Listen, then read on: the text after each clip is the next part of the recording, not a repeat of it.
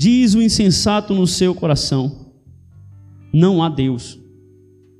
Corrompe-se e praticam iniquidade. Já não há quem faça o bem. Querido irmão, amado ouvinte da palavra, nós estamos diante de um salmo que vai ser um reflexo daquilo que o salmista Davi também salmodiou no salmo de número 14.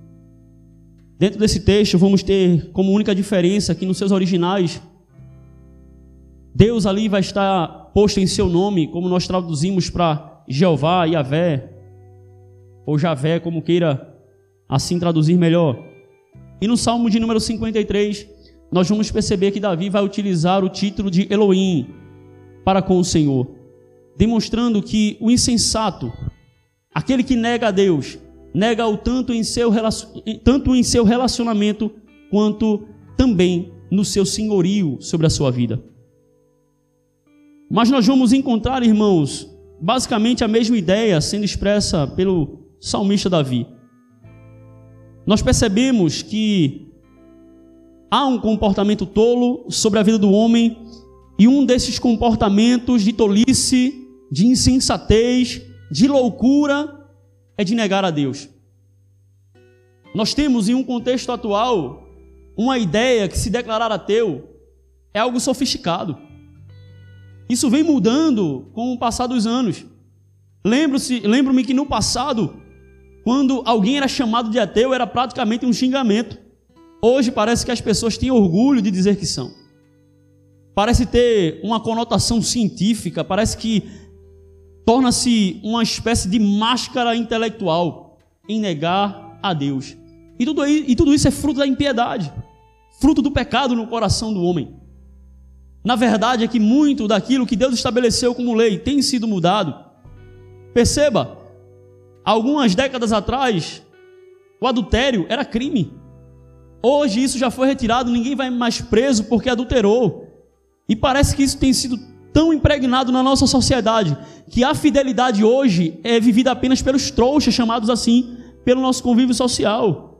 Ser fiel hoje está tá cada vez mais beirando a idiotice. Por quê? Porque temos uma sociedade que tem prazer em negar a Deus.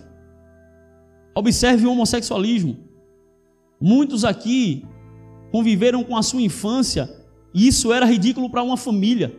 Usar drogas para um parente a gente achava melhor até nem sequer dizer que conhecia, conheciam, sequer dizer que era nosso parente. Hoje parece que o homossexualismo está até mesmo sendo superado pelos gêneros que Deus estabeleceu como masculino e feminino. Hoje as pessoas clamam para que a liberação das drogas seja feita de maneira recreativa. Por quê? Porque a insensatez do coração do homem está cada vez mais perversa e a consequência dessa insensatez é ele dizer: não há Deus, não há um Senhor, não há um ser superior a qual busque o nosso relacionamento, não há um Senhor sobre a nossa vida, nós somos os nossos próprios deuses. E a gente vê essa realidade em nossa sociedade de forma crescente. Hoje, irmãos, com a pós-modernidade, inclusive até na época de Jesus, essa insensatez tem um nome, a qual eu já declarei, que são os ateus. Essa palavra é uma união da negação a com Teos, que significa Deus, que é negar a Deus, ou não acreditar na existência de Deus. Isso desde a época de Jesus acontece e até mesmo antes, nessa expressão de palavra. Porque, como nós acabamos de ler, na época de Davi existiam ateus, não com essa nomenclatura, mas que traziam um conceito consigo dizendo não a Deus. Davi vai chamar ele de tolos, e essa realidade não mudou. Apesar da igreja também já ter sido conhecido como ateus, porque na época dos apóstolos, por uma grande quantidade de de deuses, e a igreja só confessava apenas um Deus, nós éramos conhecidos como ateus, porque nós negávamos os deuses gregos e a sua pluralidade, o politeísmo, era negado pela cristandade, o que fez nós sermos conhecidos em um período da história como ateus, aqueles que negavam as divindades. No entanto, querido, nós não negamos ao único Deus único, apenas rejeitamos aos falsos deuses. E isso foi consolidado na história. Há um só Deus A igreja creu e carregou isso até os dias atuais e vamos continuar insistindo com essa verdade até o dia que o Senhor nos chama ao encontro com Ele nos ares. No entanto, querido, essa declaração, e não apenas essa declaração, mas esse comportamento de negar a Deus, ele não passou. A insensatez no coração do homem permanece até os dias atuais e tem gerado consequências. Nós vemos as consequências de negar ao Senhor em todas as esferas do convívio humano. Eu queria aqui, irmãos, refletir com vocês três níveis de relacionamento dessa tolice humana com as ações que nós percebemos no nosso convívio. E o terceiro, eu queria me deter um pouco mais de tempo porque eu queria tratar do nosso comportamento, do nosso testemunho, da nossa realidade. Com essa tolice que Davi já condena e entendemos como palavra de Deus ser insensato.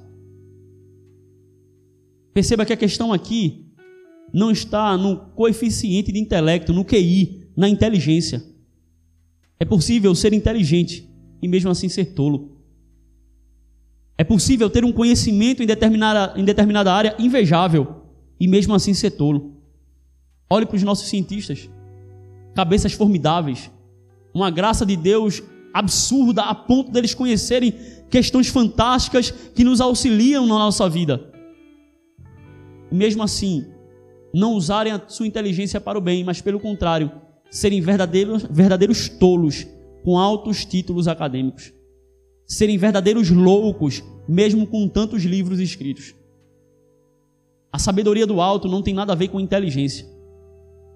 É possível não saber sequer falar o português direito, e mesmo assim, aos olhos de Deus, que é, é o ponto de vista que realmente é válido, ser um verdadeiro sábio e viver de acordo com a vontade de Deus. E o primeiro campo, irmãos, que eu queria refletir com vocês é a relação do pecado e da incredulidade. Isso está tão envolvido que as escrituras demonstram que, por vezes, por conta do pecado, gera-se incredulidade. E por conta da incredulidade, gera-se pecado. Eles estão tão entrelaçados que um é gerador do outro. Um vai dar a luz ao outro. E um vai crescer, vai, vai fazer o outro crescer. Perceba o salmo de número 53 que nós acabamos de ler. Diz o insensato, o tolo, no seu coração: não há Deus. E a consequência da sua incredulidade é pecado. Veja o que vai trazer como consequência a sua incredulidade: corrompem-se e praticam iniquidade. Já não há quem faça o bem. Se nós observarmos, irmãos, o livro de Paulo aos Romanos, no capítulo de número 1, nós vamos ver essa relação invertida. O pecado dando à luz a incredulidade. Epístola de Paulo aos Romanos, capítulo de número 1, versos 18 ao 31. A ira de Deus se revela do céu contra toda impiedade e perversão dos homens que detêm a verdade pela injustiça. Perceba que o comportamento aqui, primariamente, é a pecaminosidade. Porquanto o que de Deus se pode conhecer é manifesto entre eles, porque Deus lhe manifestou. Porque os atributos invisíveis de Deus, assim o seu eterno poder, como também a sua própria divindade, claramente se conhecem desde o princípio do mundo, sendo percebido por meio das coisas que foram criadas. Tais homens são por isso indesculpáveis. 21. Porquanto, tendo conhecimento de Deus, não glorificaram como Deus, nem lhe deram graças, antes se tornaram nulos em seus próprios raciocínios, obscurecendo-lhes o coração insensato. Por conta do seu pecado, o homem olha para a criação, que é uma evidência da existência de Deus, e vai, por conta da sua insensatez ocasionada pelo pecado, dizer: Deus não existe, Deus não é real. E nós percebemos, irmãos, que essa relação ela é real. incredulidade que gera pecado, e pecado que leva o homem a cada vez a uma sensatez mais profunda, negando ao Senhor. Quantas vezes já observamos homens que foram a bênção no meio da igreja e por se deixar contaminar pelo pecado, começam a criar desculpas a respeito da criação, a respeito da salvação, porque é uma espécie de escudo a qual a sua mente produz para que ele seja enganado pelo seu próprio pecado. Ele começa a criar elementos na sua mente porque a palavra bate no seu coração. Os textos que ele anteriormente conheceu o chamam e o ordenam ao arrependimento, mas a iniquidade vai gerando nele um coração incrédulo e cada vez, incrédulo e cada vez mais insensato. O inverso também é verdadeiro. Nós vemos os homens que não acreditam em Deus, e por não acreditarem em Deus, não tem mais nenhum parâmetro moral. Porque me escute, não há nenhuma razão para obedecermos qualquer lei ou qualquer mandamento se Deus não existe. Qual a razão de não roubar se Deus não é real? As leis. Onde no nosso país praticamente ninguém é preso com um Estado totalmente ineficiente. E quando se prende, tem 24 horas para ir para o juiz. E muito provavelmente, se o delegado já não mandar embora na porta da delegacia, onde o bandido sai primeiro do que o policial, o juiz vai mandar embora para casa. Se porventura você for preso, daqui uns dias você tem direito a dormir em casa. Alguns tinham até direito a um dinheiro do Estado.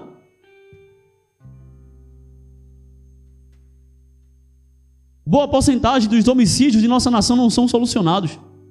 E por que não facilitar a vida?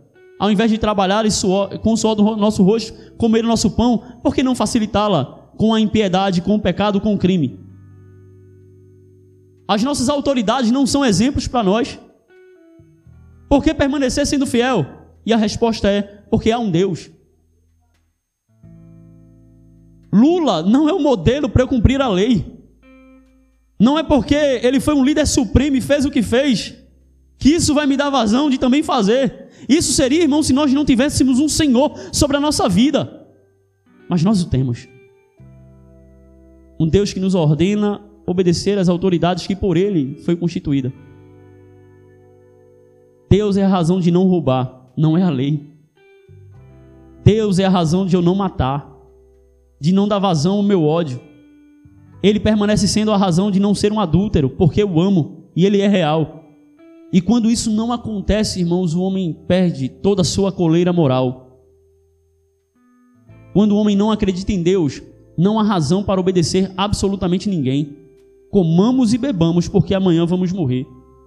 Paulo fala essa fala no contexto de ressurreição, mas seria aplicado perfeitamente se houvesse uma incredulidade de alguém que não acredita em Deus.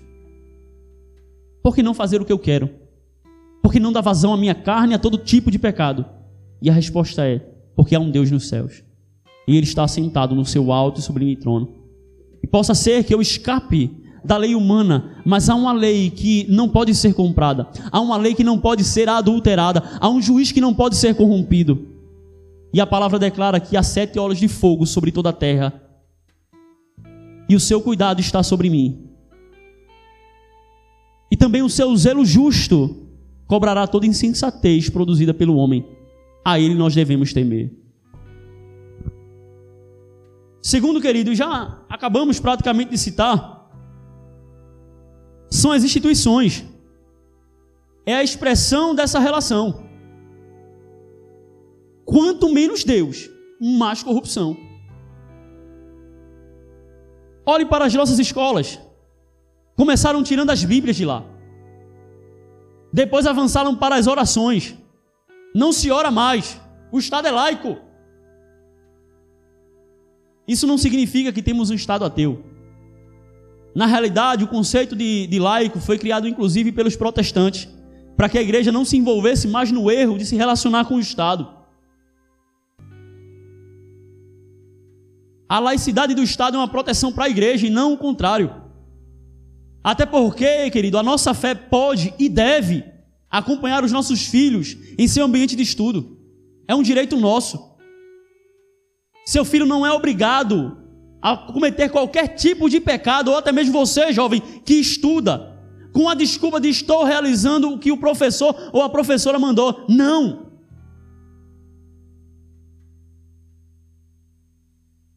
Inclusive, a nossa Constituição vai dizer que nós temos a exclusão de consciência. Por exemplo, um adventista que não queira ir tirar seu serviço no sábado, ele tem o direito de não tirar o seu serviço no sábado, por conta da sua consciência de fé.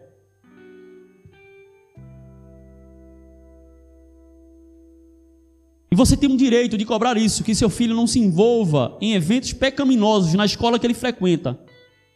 Porque você não precisa curvar a sua consciência em nome da imoralidade que o Estado tem produzido em nossas escolas. Seu filho não precisa dançar carnaval ou qualquer coisa que seja. Se fere as escrituras, você tem o um direito. E nós temos visto, irmãos, e ouvido uma escola e um Estado que tem abandonado a Deus. E como uma consequência natural dessa relação, quanto menos Deus, mais pecado. Tire a Bíblia e a oração das escolas. Mas deixe com que marmanjos frequentem banheiros femininos.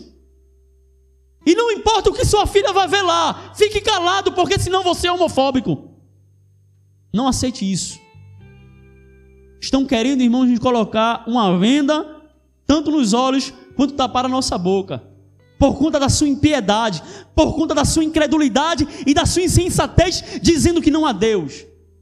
Mas enquanto o Senhor nos der graça e nos der um estado onde nossa voz possa ser ouvida, com todo amor e carinho, nós vamos declarar que há Deus e não, vamos aceitar absolutamente nada que fira a nossa consciência dentro da palavra de Deus. Você tem um direito. Não precisa ser mal educado. Não precisa agir com gritaria. Nós temos o direito. Com todo amor e carinho e com firmeza. Não. Não, não. Mas ele vai ficar assim, negativo. Você vai construir alguma coisa onde não fira a minha fé para que ele possa ter direitos iguais aos outros alunos. É direito dele. Você não precisa pecar contra o Senhor em nome de uma institucionalidade escolar. Nós temos visto essa crescente e vai piorar. Por quê? Porque estão cada vez mais exigindo que Deus saia de uma instituição chamada de Estado. Quanto menos Deus, mais pecado. Quanto mais pecado, menos Deus.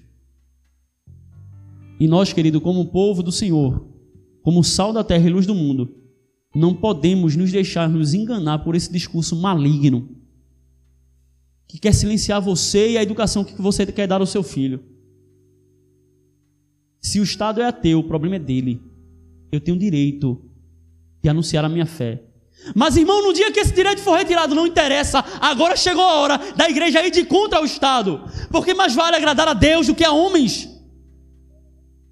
Nós não temos o direito, irmãos, de afrontar o Estado quando esse Estado não afronta o nosso Deus. Ele deve ser obedecido.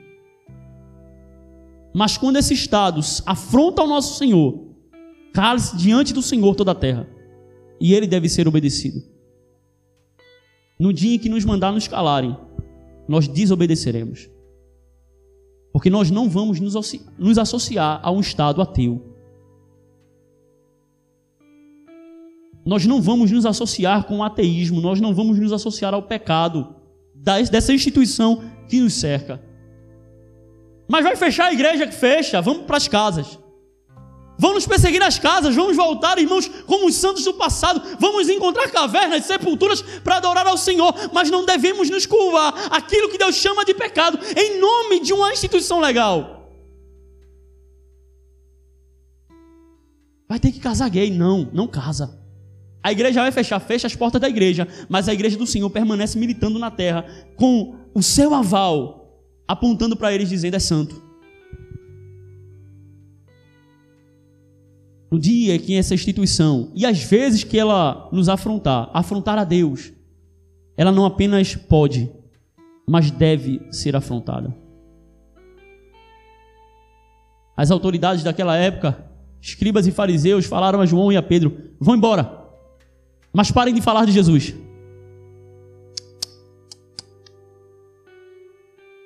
Jesus reconhece, eles são autoridades. Na cadeira de Moisés se assentaram escribas e fariseus. Mas quando a ordem veio para que a ordem de Cristo fosse afrontada, eles afrontaram as autoridades. Porque mais vale obedecer a Deus do que a homens. O Estado, querido, ele é uma permissão de Deus, inclusive como bênção. Nós provavelmente não estaríamos nessa condição se nós não tivéssemos. Inclusive, podemos enxergar a graça de Deus agindo sobre essa instituição ainda, porque se não houvesse, por exemplo, mesmo que com as suas dificuldades, uma ação policial, a gente não conseguiria chegar aqui sem ser assaltado. Porque mesmo que haja dificuldades, ainda há uma atuação da graça de Deus. Para que a igreja tenha liberdade. Para que a gente possa continuar tendo a possibilidade de nos encontrar de forma pública. O irmão Samuel, bem como Bruno e alguns outros irmãos, o irmão Bira, ainda colocam em alto som a pregação do Evangelho. Que maravilha! Quanta gente fica aborrecida, mas não pode fazer nada. Por quê? Porque nós temos o direito de falar. Graça de Deus. Podemos sair das nossas casas carregando a Bíblia embaixo do braço ou segurando na mão. O que é isso, irmão? É graça.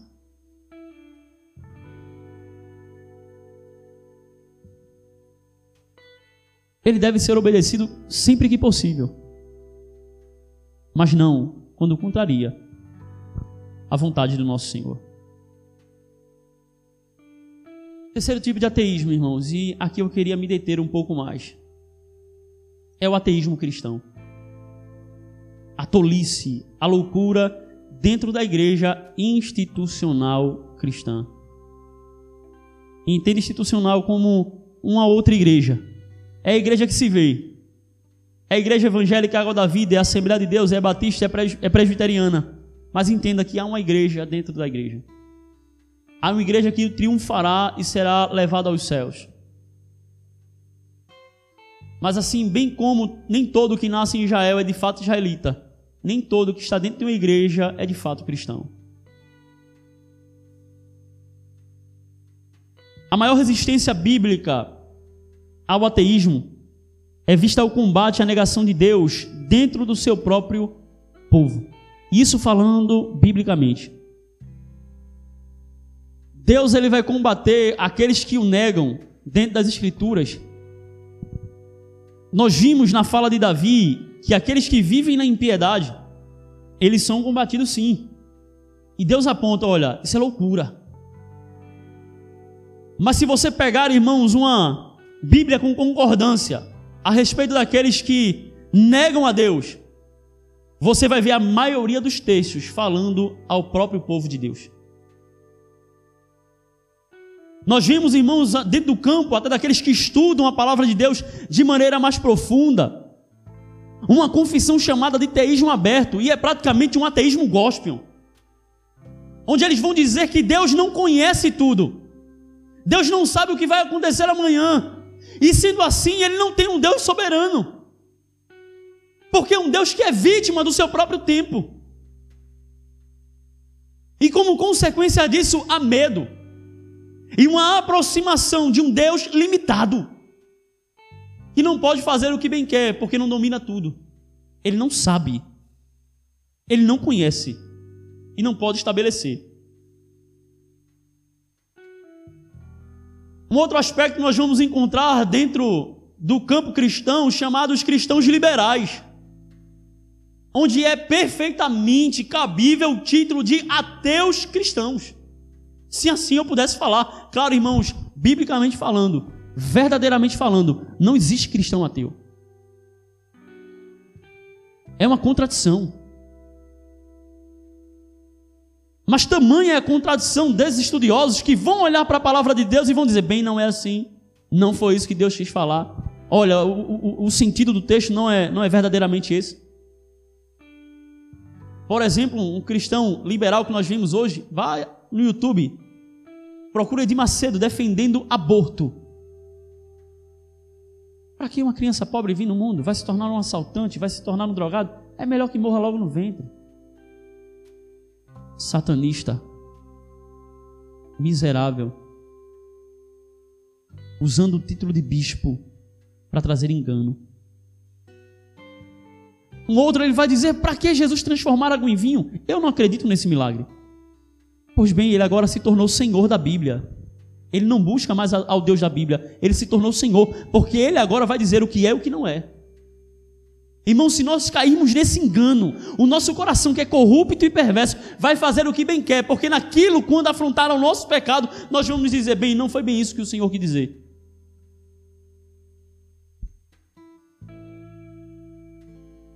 O texto é claro. Homem e mulher criou. E hoje nós vimos já homens de instituições sérias procurando respaldo para o homossexualismo na Bíblia, irmão. O que o nosso coração impiedoso quiser, se não considerarmos a Deus e nos tornarmos ao ponto de questionarmos a palavra, se verdadeiramente esse é o sentido ou não, nós nos tornamos Senhor da Bíblia e não mais ela a palavra do nosso Senhor para nós. Ou se crê ou não se crê, irmão. Ou a Bíblia é a palavra de Deus, ou não é. E se nós agora formos convencidos que ela é, nós não podemos viver como se ela não fosse.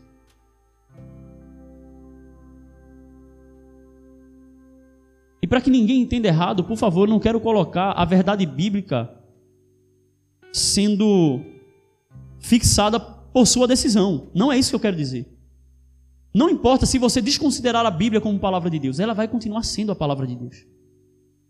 Mas o que eu quero dizer é um convite a você a uma vida coerente. E o que eu quero dizer com coerência? Viva de acordo com aquilo que você acredita. Porque um ateu, irmãos, quando ele vive no pecado, ele está sendo coerente, ele não acredita em Deus. Mas o que eu não consigo entender são crentes vivendo no pecado, declarando acreditar em Deus. Vivemos um verdadeiro ateísmo de comportamento.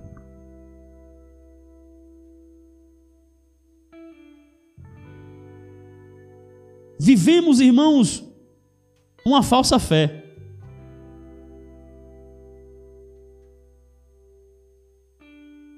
É a realidade daquilo que acabamos de declarar sobre os cristãos liberais.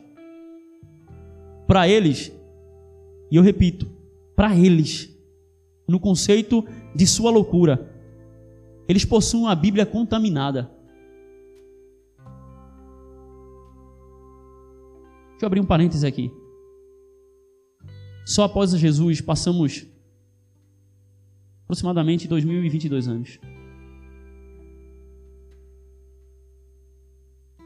Passamos pela reforma, passamos, estamos passando por um período pós-moderno onde tudo é questionável.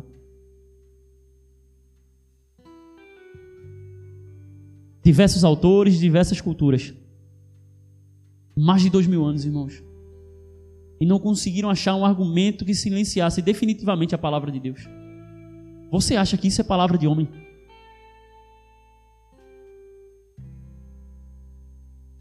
Acusaram as escrituras de terem sido mudadas pela Igreja Católica. Deus nos abençoou com os achados de Qumran recentemente. Acharam um livro praticamente intacto de Isaías, onde 99% corresponde ao livro que nós temos hoje aqui. Mas esse 1%, irmão, foi contaminado? Não, é só questões conectivas. A doutrina permanece irrepreensível.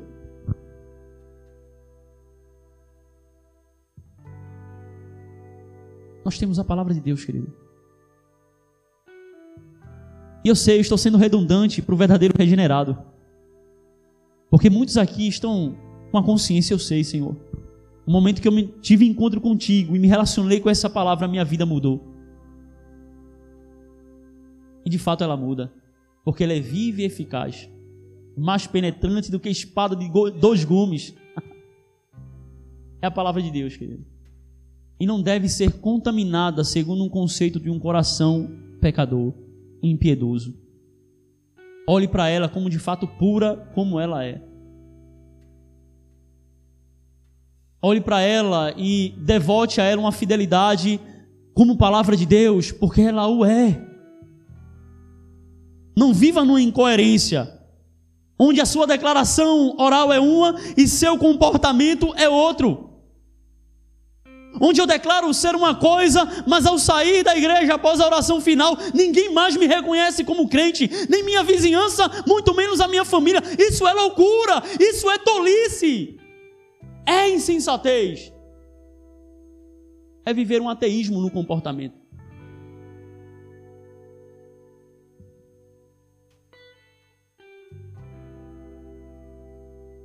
E para tais crentes, consequência natural não muda. Assim como a negação de Deus resulta em pecado, uma fé incoerente, uma fé que nega a Deus no seu comportamento, ela vai resultar em pecado. E não se engane.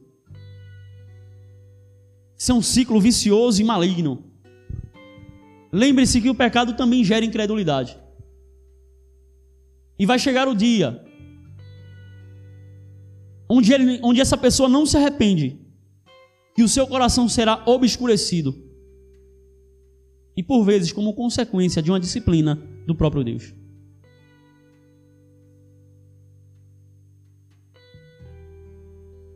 Vamos, irmãos, ver dentro da palavra de Deus alguns textos onde o Senhor repreende a incoerência do seu povo. Onde Israel e também alguns dentro da igreja declaram crer em Deus com a sua boca, mas com seu comportamento se apresentam como verdadeiros ateus. Eu peço a você que abra no livro de Isaías, capítulo de número 29.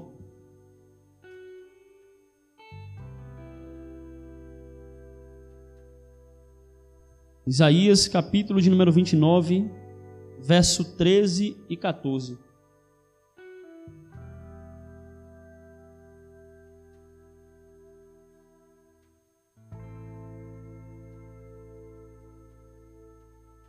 O Senhor disse: Visto que esse povo se aproxima de mim e com a sua boca e com seus lábios me honra, mas o seu coração está longe de mim e o seu temor para comigo consiste só em mandamento de homens, que maquinalmente aprendeu. Continuarei a fazer obra maravilhosa no meio deste povo. Sim, obra maravilhosa e um potento, de maneira que a sabedoria dos seus sábios perecerá e a prudência dos seus prudentes se esconderá. Não se enganem com a obra maravilhosa é uma obra de disciplina. A gente olha para Efésios, capítulo de número 4, versículo 11 e 12. Paulo vai dizer lá aos Efésios dizendo o seguinte: Olha, o Senhor levantou apóstolos, profetas, pastores e mestres para a edificação do seu povo. Ou seja, Deus levanta homens sábios no meio da igreja e no meio do seu povo para cumprir o seu propósito. Se você ler o contexto lá de Efésios 4, você vai observar que esse dom de Cristo foi levantado no meio da igreja para que a igreja pudesse se assemelhar a Jesus. Ou seja, esses homens foram levantados para cumprir o propósito de Deus e a igreja alcançar o desejo de Deus para a sua vida. Quando o Senhor declara que a sua obra será de aniquilar os seus sábios, daqueles que detêm o conhecimento, como obra disciplinadora no meio do povo de Israel, ele está dizendo: o meu povo foi rejeitado. E o cenário histórico daqui é que o povo não escuta Isaías. E em seguida é levado para a Babilônia. Claro, em seguida não é de uma hora para outra. Levanta-se também Ezequiel, Ezequias, levanta-se outros profetas, alguns profetas menores, e vão profetizar a respeito desse cativeiro babilônico, e o povo não vai se arrepender. Viver, irmãos, nenhum comportamento negando a Deus atrai sobre o povo de Deus a sua disciplina e a sua ira. Ezequias, capítulo de número 33. Ezequiel, estou com o rei na cabeça.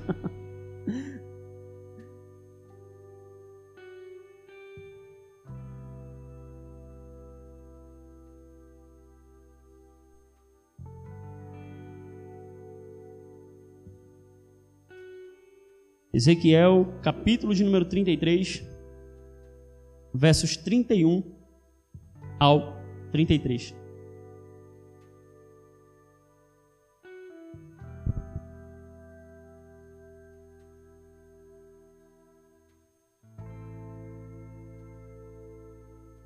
Eles vêm a ti como o povo costuma vir, e se assenta diante de ti como o meu povo. Ouvem as tuas palavras, mas não as põem por obra. Vou repetir. Ouvem as tuas palavras, mas não as põem por obra. Pois com a boca professam muito amor, mas o coração só menciona lucro. Eis que tu és para eles como quem canta canções de amor, que tem voz suave e tange bem, porque ouvem as tuas palavras, mas não as põem em prática. Mas quando vier isto, e aí vem, então saberão que houve no meio deles um profeta. Ouviam Ezequiel como alguém que canta bem, toca bem. Declaravam palavras de amor para com Deus. Mas o seu comportamento revelava onde estava o seu coração distante. A santidade teatral de Israel os fizeram cair em cativeiro. Foram aprisionados, o templo destruído. Porque a sua declaração era uma declaração de amor para com Deus, mas o seu comportamento de um verdadeiro ateísmo dentro da nação de Israel. Por favor, querido, abra na epístola de Paulo para Tito, capítulo de número 1.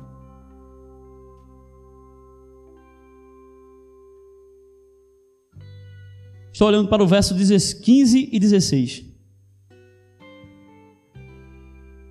Paulo vai exortar a Tito a levantar homens apegados à palavra, presbíteros, para denunciar os promotores de falso ensino. Segundo ele, estes professam conhecer a Deus, mas negam-no em suas obras. E Deus vai trazer o título sobre esses homens de abomináveis. Veja o que ele vai declarar. Todas as coisas são puras para os puros. Todavia, para os impuros e descrentes, nada é puro. Porque tanto a mente como a consciência deles estão corrompidas. No tocante a Deus, professam conhecê-lo. Entretanto, o negam por suas obras. É por isso que são abomináveis, desobedientes e reprovados para toda boa obra. Ensina, falsos ensinadores dentro da igreja. Paulo aconselha Tito a levantar presbíteros que ensinem e combatam esses homens. Que no meio da igreja estão dizendo: conhecemos a Deus e temos o conhecimento, mas da boca para fora. Comportamento é um comportamento de verdadeiros ateus que negam a existência de Deus. Todos esses textos demonstram que, pelo nosso comportamento, revelamos a crença ou a descrença do nosso coração. Você crê? Você realmente crê? Percebemos pelos textos que não é apenas da nossa boca que o Senhor deseja ouvir a nossa confissão de fé, mas é com o nosso comportamento. Porque é no nosso comportamento que o nosso coração é desnudado, é desvendado. Acho que a maioria dos irmãos já tiveram oportunidade de ouvir a pregação do Paul Walsh. Deixa eu me lembrar nome, a pregação chocante. Se tiver interesse, depois de uma olhadinha no YouTube, está lá uma, uma pregação interessante. E ele vai num congresso, irmãos, onde estão vários jovens. E ele começa a declarar sobre a realidade da igreja. Vivendo em pecado, que estaria a maioria daqueles jovens daqui a 100 anos no inferno, e essa era a preocupação deles. Qual o comportamento da juventude naquele auditório? Eles começam a aplaudir. Ele espera o barulho cessar e questiona a igreja. Por que você está aplaudindo? Eu estou falando de você. Muitas vezes, dentro do templo, dentro da igreja, o nosso aplauso, o nosso amém, o nosso glória, o nosso aleluia, é muitas vezes o sinal de negação para aquilo que Deus fala. Fala, Deus! Como se aquilo não fosse para mim, fosse para o outro.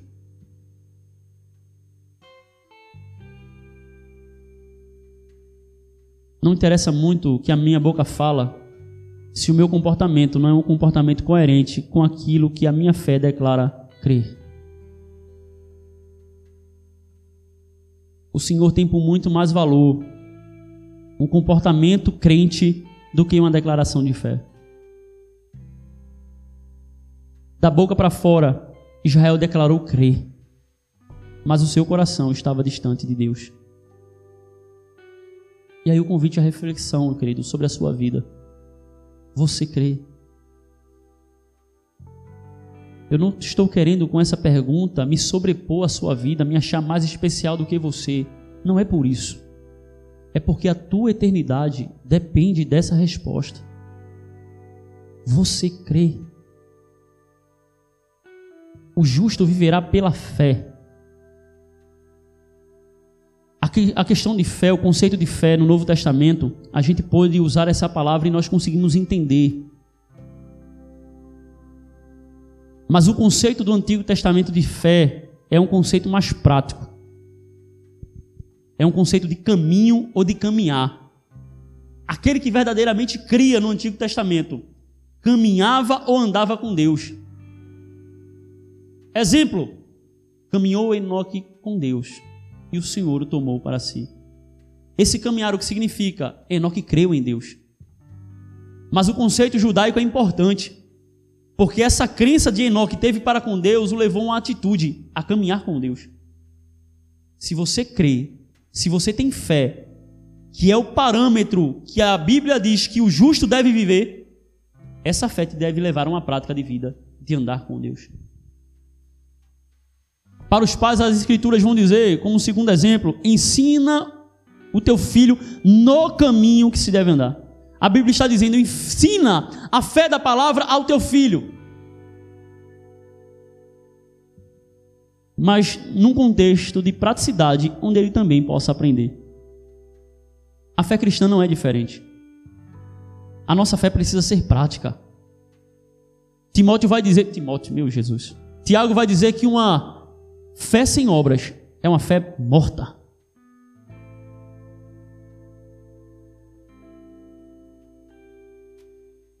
E nós precisamos, querido, nutrir a nossa fé de boas obras.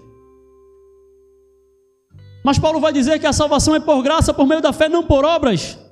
Mas uma fé que salva é uma fé que vai dar consequência ao texto de Paulo a Efésios 2:8 até o 11 finalizando esse parágrafo dizendo que nós fomos salvos para as boas obras. Uma fé que salva é uma fé que leva o crente a uma praticidade de uma vida de um salvo. Não adianta declarar sem viver. E aqui, querido, alguns comportamentos que nós vemos na igreja atual. Só alguns. Eu acho importante declarar para que a gente possa aplicar aquilo que está sendo dito ao nosso comportamento. Veja se você se enquadra em algum deles. Primeiro, irmãos, uma declaração de fé com um comportamento de descontentamento é uma fé incoerente. E um descontentamento constante. Porque isso é uma fé que convive, segundo a sua declaração, com ingratidão constante no coração. Ele é ingrato com a igreja que ele frequenta. Nenhuma igreja para ele presta. Conhece crente assim que sai pulando de galho em galho? Que não para em canto nenhum porque nenhuma igreja para ele presta. Ele está descontente porque não foi eleito a cargos. Ele está descontente com o nível social, ele está descontente com a palavra que se prega, ele está descontente na realidade é com Deus.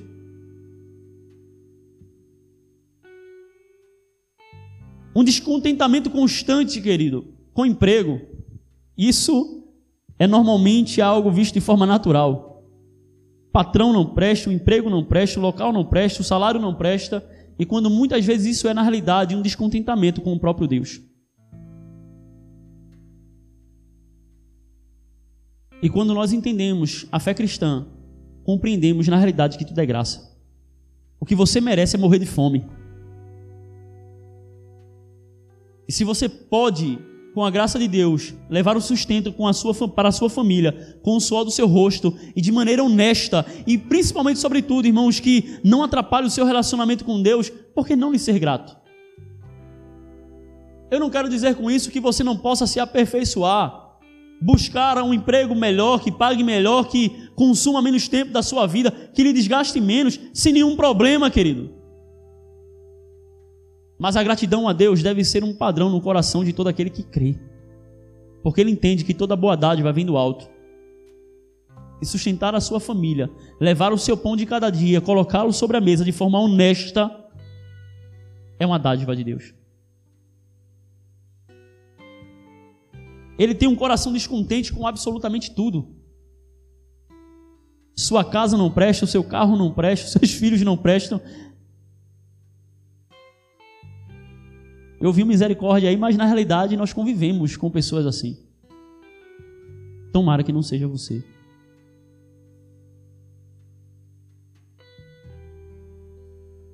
Normalmente sobre os filhos acontece quando os bichinhos estão mais velhos, né? E aí se tornou rebelde, preguiçoso, desrespeitador. Talvez não seja somente ele que não preste. Talvez a educação que ele tenha recebido não prestou. E ele não é o culpado primário sobre essa realidade.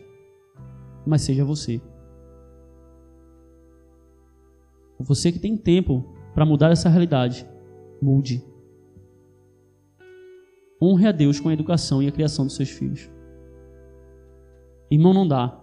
Os bichinhos já estão cabeludinho na, na, na cara, já criaram barba, estão velhos, não me escutam mais. Ore. A oração do justo pode muito em seus efeitos. Mas aprenda, irmãos, a ter um coração contente. Quer algo para ficar descontente? Fique com o seu pecado, mas não com aquilo que Deus te deu. Porque a maioria de nós não temos razões para reclamar de nada. E abrimos a nossa boca como uma forma de ingratidão para com Deus, porque não reconhecemos quem somos de fato e que não merecemos absolutamente nada.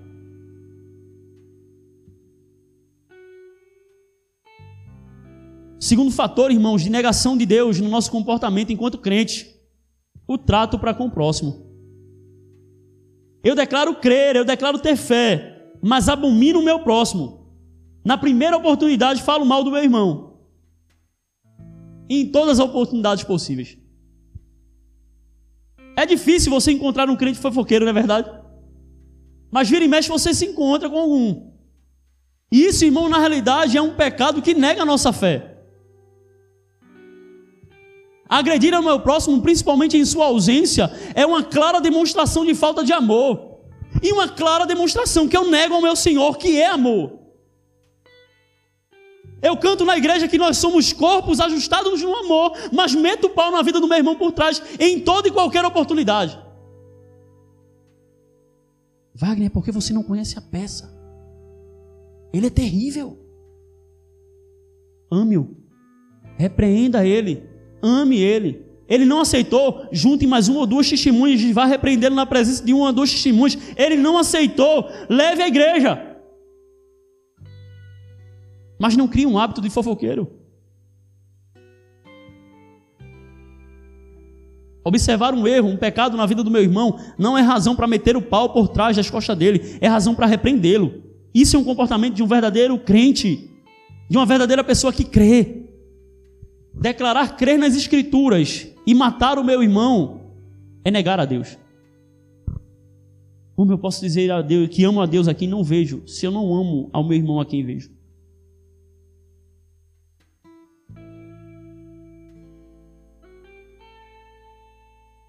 E se não tiver condições de repreender, irmãos, porque as Escrituras também nos ensinam que nós não devemos repreender o ímpio para não acumularmos ira sobre a nossa cabeça. Se eu for querer consertar o mundo, e principalmente o ímpio, eu vou arrumar um grande problema. Se eu não posso consertar o outro, também não devo ficar, irmãos, comentando sobre a vida alheia. Você vai acabar arrumando uma confusão e escandalizando o nome do Senhor. Se eu não posso repreendê-lo de forma pessoal, para tratar de fato como a Bíblia diz que eu devo tratar, é melhor que eu me cale e apenas em minhas orações o apresente diante de Deus.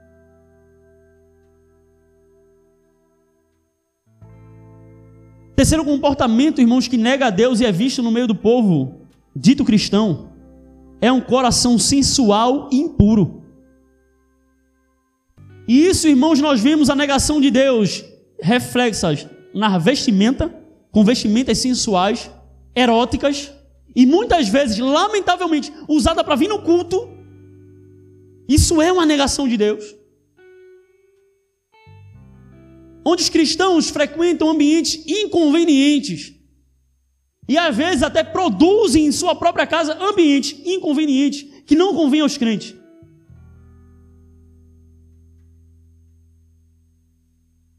Linguagem profana. Piadas imorais são formas de negar a Deus com o meu comportamento. Relacionamentos impiedosos. Eu nutri uma amizade impiedosa. E não falo apenas, irmãos, não estou falando, por exemplo, de um convívio, de um trabalho com alguém que é ímpio. Se fosse assim, Paulo diz, seria necessário tirar vocês do mundo, não é essa a questão. Há amizades, deixa eu mudar o termo, há companhias até que nós podemos conviver, não há nenhum problema disso. O que eu quero dizer com essa amizade profana e impiedosa são amizades que constantemente afrontam a moral bíblica, afrontam a moral de Deus e mesmo assim cristãos, ou pelo menos pseudo-cristãos, falsos cristãos, insistem em conviver. Exemplo: vizinho, familiar, colega de trabalho que eu tenho a oportunidade de me afastar e não me afasto, mas que só vive falando de piadas imorais, só vive falando palavrão, só vive questionando a minha fé, só vive colocando a palavra de Deus em questionamento, irmãos. Para que nutrir uma amizade dessa? Ter prazer em um convívio impiedoso é uma forma de negarmos a Deus. Lembrei de uma. Inclusive, até muitos pastores eu vejo caindo nessa. Nós temos aberto, irmãos, a nossa casa o progressismo. Declaro uma teologia profunda, mas abro as portas da minha casa para pornografia, para sensualidade, para o adultério. Ah, mas é arte, um filmezinho não tem problema nenhum. Se afronta a palavra de Deus. Sim, tem. E não se engane, às vezes uma produção meramente sensual vai levar você a desembocar numa produção pornográfica, porque você tem um coração pecaminoso. A Bíblia nos ordena fugir da aparência do mal. E eu fico me questionando como existem homens ditos de Deus que se relacionam com o mal e financiam o mal sem nenhum problema e sem nenhum estorvo da palavra de Deus no coração.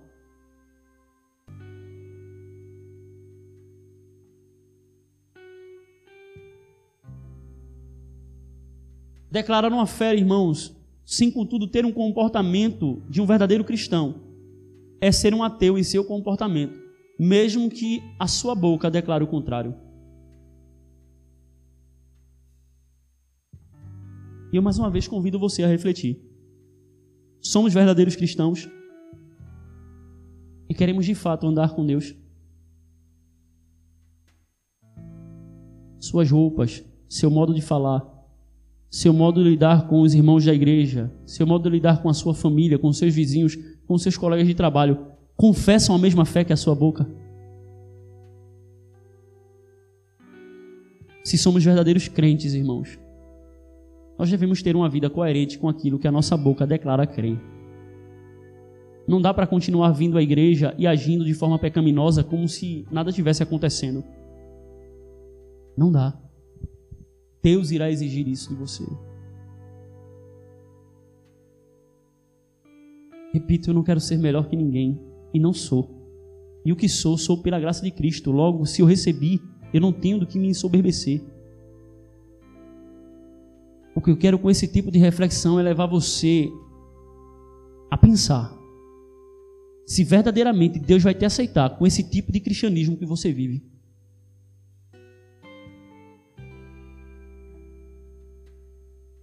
E observe esse tipo de questionamento como amor. Para que quando chegar o dia do juízo, você não venha ter alguma surpresa. Achando que a carteirada de membro vai valer alguma coisa. Não vai. Não vai. Ou temos uma fé que produz um comportamento piedoso em nós, ou nós não temos fé. Nos enganamos a nós mesmos. Você é cristão. Você é crente. Não negue a Deus em suas atitudes. Ao tomarmos a decisão de andar com Ele, é preciso crer no que a Bíblia diz, o que Ele é. E andarmos de acordo com a fé que ela nos tem ensinado. Caso contrário, Deus, que não mudou, tomará sua providência para fazer justiça a todo aquele que declara nele crer, mas vive como um de seus inimigos. Se eu creio em Deus, eu devo andar como Deus me ordenou que eu andasse. De acordo com a sua natureza, que é santa, justa e íntegra. Assim também deve ser o meu comportamento. Que o Senhor nos ajude, querido. Fica de pé.